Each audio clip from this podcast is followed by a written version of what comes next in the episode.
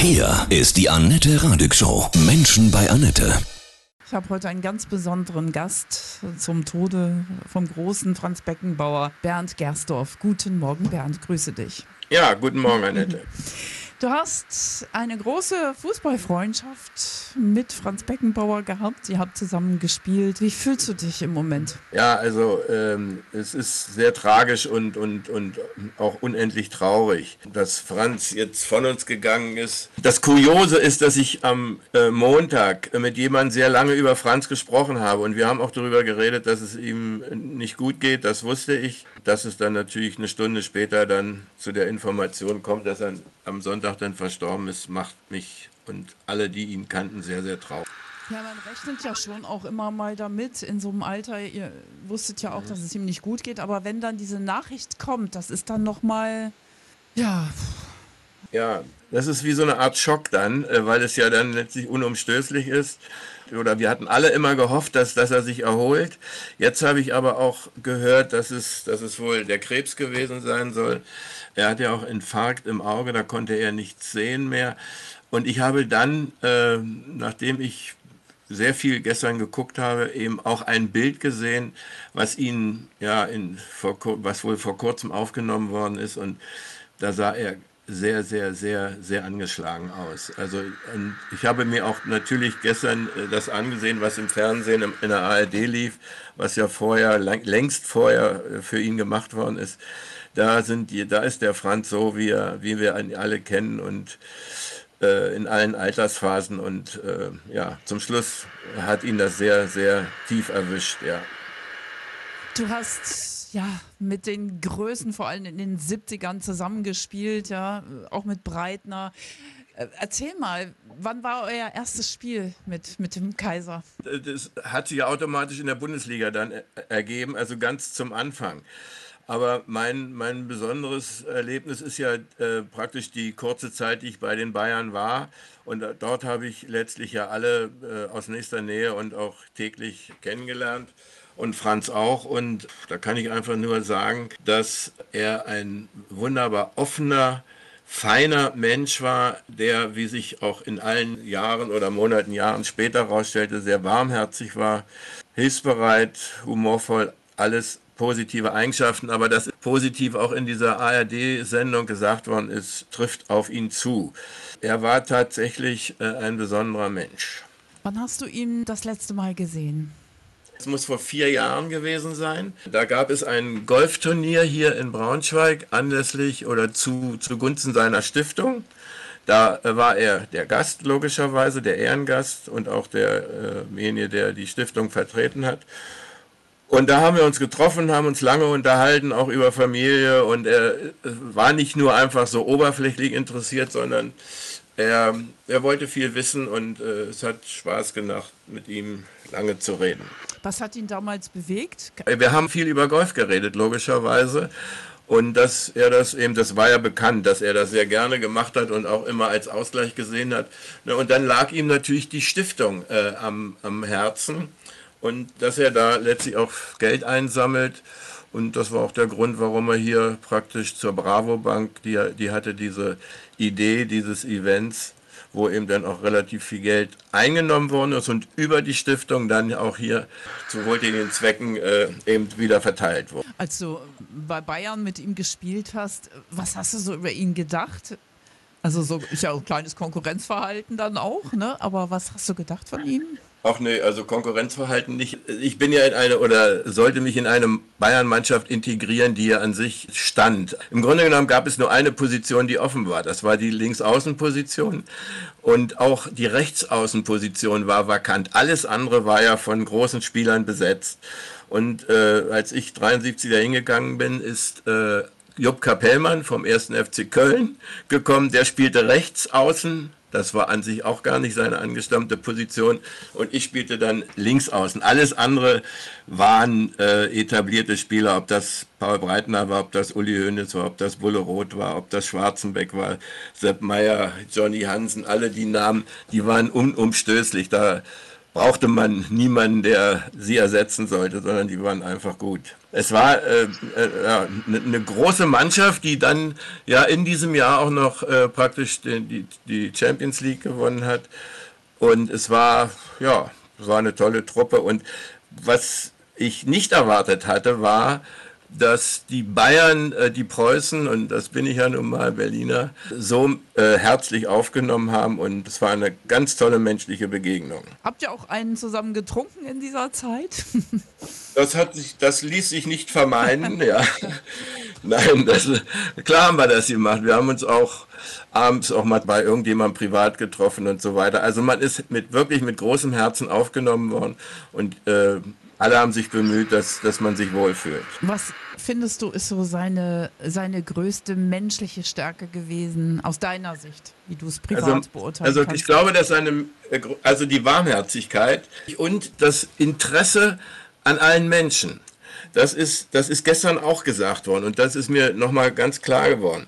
Also er ist, äh, ich, man kon konnte immer sagen, also von der Kanzlerin bis zu dem Stadionwärter, oder derjenige, der letztlich da an, dem, an den Kassenhäuschen steht oder auch auf, am Spielfeld steht, ist er auf die Leute zugegangen und hat äh, zu jedermann geredet. Dann kannte er das ein oder andere von dem einen oder anderen, hat sich auch dann wieder erkundigt, ob es besser geworden ist oder ob die Situation sich verändert hat. Und das ist ein ehrliches Interesse gewesen. Das ist äh, keine PR-Nummer oder sowas, sondern er hat ehrliches Interesse an den Leuten gehabt, die er gesehen hat und wo es dann interessiert hat, eben etwas Informationen zu kriegen. Mhm. Alle Frauen fanden ihn toll, oder? Also, er muss ja. ja. Also, also, ich glaube nicht, dass er viel machen musste, sondern er hat, hat, nur gelächelt und irgendwas gesagt, was sein Geheimnis war oder mhm. geblieben ist. Ne?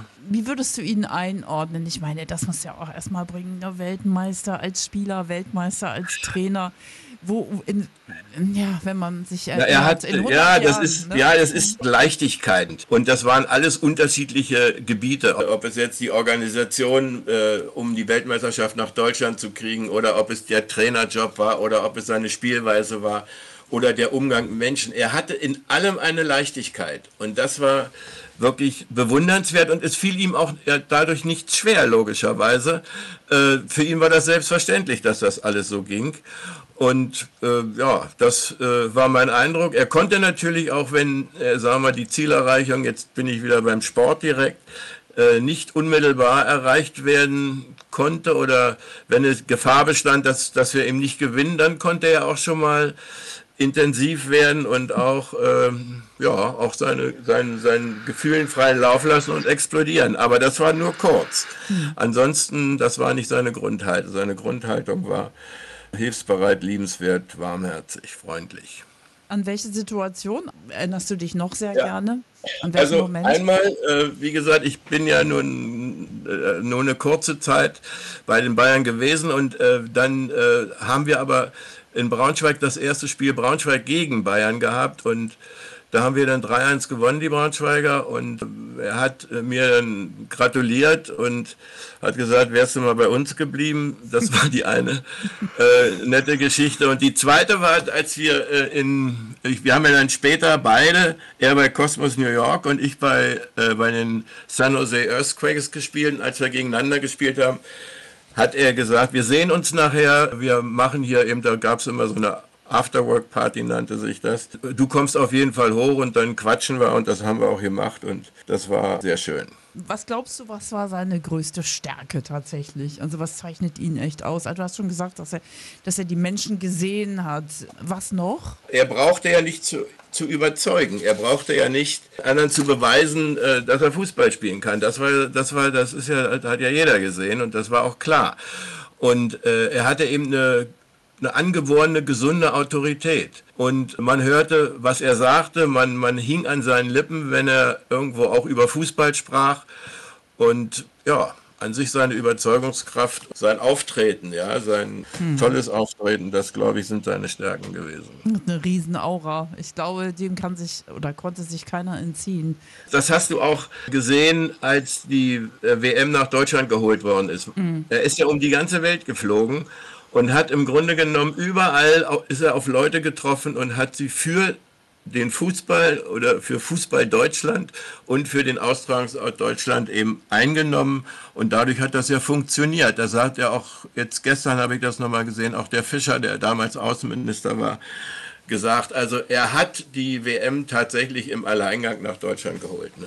Ja, diese ganzen Vorwürfe, Unklarheiten, die es da gab, glaubst du, dass ihn das auch ein Stück weit wirklich mitgenommen, ja, gebrochen ist jetzt vielleicht zu viel, aber wirklich auch sehr, sehr mitgenommen hat? Ich glaube, dass es kurz vor dem Brechen war. Also natürlich hat ihn das unendlich mitgenommen und, und, und belastet. Also, dass die FIFA die Dinge nicht alle immer real da gelaufen sind oder laufen, das ist, glaube ich, jedem, der da hinein sich hm. hineinbegibt oder hineindenkt, ist, ist jedem klar. Und Franz hat ja letztlich es geschafft, eben alle zu überzeugen. So, dann kam ja dieser, dieser Vorwurf, der aber von der Staatsanwaltschaft oder dieser Ansatz, dass eventuell über ihn Gelder verteilt worden sind, es ist nicht bewiesen worden. Und deshalb gilt er als unschuldig, aber dieser ganze, dieses ganze Hickhack über Jahre, mhm. das hat sich ja über Jahre hingezogen, äh, hat ihn fertig gemacht, da bin ich ganz sicher. Und alle anderen haben sich hinter ihm versteckt. Also die, die es eventuell dann äh, verursacht haben, die haben im Grunde genommen ihn da im Regen stehen lassen. Wie sollten wir ihn ehren? Wie sollte Deutschland ihn ja, verabschieden? Ich glaube, dass die, die Fußballgeschichte da schon den, den Platz für ihn hat. Also ich vergleiche ihn immer, wobei es aber völlig unterschiedliche Typen waren, auch mit Uwe Seeler. Also das sind ja in unserer Epoche, wie gesagt, Uwe war zehn Jahre älter, Franz war weniger älter, also ein Jahr nur. Also das ist, ist in, in meinem Fußballerleben sind das die die herausragenden Fußballer, die herausragenden Persönlichkeiten und äh, eben auch außerhalb des Platzes. Auf unserer Seite gibt es ein schönes Foto von dir und äh, dem Kaiser, ja, ja. Mhm. Du aber auch Hammertyp, ja. Mit dem Schnauzer und so, herrlich. Du bist auch 77 Jahre alt. Wirst du dann auch so konfrontiert mit dieser eigenen Endlichkeit? ja, ja, ja, klar. Hm. Also genau, genau. Also ich hatte es genau, die Gedanken gingen mir natürlich äh, permanent durch den Kopf. Und ich muss ehrlich sagen, ich bin auch etwas gerührt, dass ich mit dir hier meine Gedanken austauschen kann. Ach, danke. Ja. Ist das dann so von deiner Lebenseinstellung auch, dieses Leben im Hier und Jetzt, jede Sekunde genießen? Das, ja, das, äh, das sollte jeder vernünftige ja. Mensch machen, mhm. denke ich. Das hat mit Fußball nichts zu tun und ich glaube, wenn man auch das Glück hat, eine Familie zu haben, was ich Gott sei Dank, wo ich das, dieses Glück hatte, mit äh, insgesamt drei Kindern und fünf Enkeln und einer wunderbaren Frau, der ich bald äh, goldene Hochzeit habe, wow. dann ist das, ist das irgendwo, ist das ein Glück und das muss man an sich jeden Tag genießen. Ja. Gibt es ein Zitat vom Kaiser, was dich bewegt? es, gibt, es gibt eine, eine ganz lustige Geschichte. Und zwar, als ich bei Bayern angefangen habe, ähm, habe ich mich ja vorbereitet, weil das war ja nun die große Nummer, die ich mhm. da in meinem Leben vorhatte. Und ähm, habe trainiert, trainiert, trainiert, davor schon in den, in den Ferien und bin dann da angetreten, war topfit und wir machten dann über Land immer, jeden zweiten Tag hatten wir ein Spiel. Das ist so in der Vorbereitung der Bayern so drin, Training und immer Spiel auf den Dörfern, ja, und da habe ich, war ich also natürlich schon topfit und habe Tore gemacht und zwar auch recht reichlich und ganz schön viele. Und da hat er dann irgendwann mal zum Schluss gesagt, sag mal, kann mal jemand dem Gerstorf sagen, dass das erst in 14 Tagen losgeht? das fand ich sehr lustig. Das ist ein Spruch, an den ich mich erinnere. Was, was können denn junge Spieler von ihm mitnehmen, auch die natürlich jetzt vielleicht auch erst anfangen zu spielen. Naja, aber dieses Talent ist ja einmalig. Das kannst du ja weder antrainieren noch dir irgendwie anderweitig beibringen. Er war im Grunde genommen, wenn man sich überlegt, dass, dass er ja weltweit bei den Fußballfans sowieso, jeder kennt Beckenbauer wenn er irgendwo auf dem Flughafen, wenn er durch die Halle da ging, jeder kannte den. Und auch die, die Großen dieser Welt, die in Politik und Regierungen und allem zu tun haben, haben ihn ja gesucht, um, um auch von diesem Glanz etwas abzukriegen. Er war zu jedermann freundlich, was wir vorhin schon gesagt haben, von der Kanzlerin bis hin zu dem der letztlich sein, im Grunde genommen in seinem Haus seinen Müll abholt. Er war immer, immer ein wunderbarer, netter Mensch. Das sind Werte, die können wir alle noch mitnehmen, nicht? Oder? Wieder. Ja, das sollte, das sollte so sein. Im Augenblick habe ich so ein bisschen Zweifel in unserer heutigen Welt, aber da denke ich, wird vielleicht hoffentlich auch wieder Besserung eintreten. Ja, das glaube ich auch. Ich glaube auch, dass wir an das Gute glauben sollten, auch wenn es manchmal nicht so aussieht. Lieber Genau. Bernd, hast du noch was auf dem Herzen, was du noch unbedingt sagen möchtest? Na, also nochmals, also es ist ja nicht nur sein, sein fußballerisches Können, es ist nicht nur sein Können als Trainer, was er ja äh, bewiesen hat mit der Weltmeisterschaft, als Funktionär bei Bayern, dann auch als äh, derjenige, der die, äh, der praktisch die WM hier nach Deutschland geholt hat. Es ist eben die Ausnahmeerscheinung des deutschen Fußballs. Ach so, ich habe noch eine, eine ganz niedliche Geschichte. Eintracht Braunschweig. Ich lebe ja jetzt in Braunschweig nach wie vor. Und Eintracht Braunschweig hatte ja vor einiger Zeit 100-jähriges Jubiläum. Und äh, da hatte ich dem damaligen Präsidenten Harald Tenzer geholfen, da eine tolle Mannschaft zusammenzustellen. Und unter anderem hatten wir alle drei Ehrenspielführer.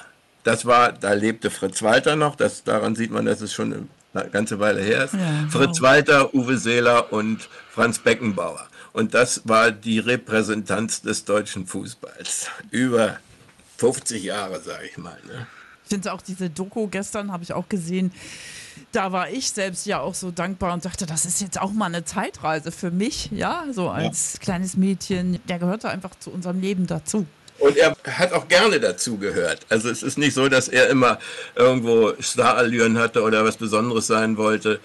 Überhaupt nicht, überhaupt nicht. Also man konnte das gar nicht glauben, wie, wie umgänglich und äh, wie gesagt warmherzig, das Wort habe ich vorhin schon mal benutzt, er war. Er war ein wirklich besonderer Mensch. Was ist für dich, lieber Bernd, das absolut Schönste am Fußball? Und das Schönste ist an sich, wenn man spielt, wenn man gewinnt. Also das sollte so sein. ja, Ja. und äh, es ist ja, naja, es ist ja eine, eine Lebenseinstellung. Wenn ich einen Satz vielleicht zu, zu, zu mir selbst sagen darf, Gerne. also der Fußball hat mir immer geholfen. Ich mm, habe das Abitur gemacht, ich habe studiert, ich ab 18 Halbprofi zuerst und dann Vollprofi ab 22 und der Fußball hat mir immer geholfen und ähm, hat mir im Grunde genommen das Leben beschert, das ich leben durfte bis heute. Und das war immer eine schöne Sache. Ob es später bei Adidas war, ich war 20 Jahre bei Adidas, dann war ich anschließend bei der Salzgitter AG Kommunikationsdirektor und hatte immer, der Fußball hat mir immer die Tür geöffnet. Ich habe nie eine Bewerbung in meinem Leben geschrieben. Wow, ein tolles Fußballerleben. Bernd Gersdorf, wir grüßen den Kaiser. Ja? Unbedingt. Oben, ja. Von Herzen alles Liebe dir. Liebe Grüße nach Braunschweig. Dankeschön.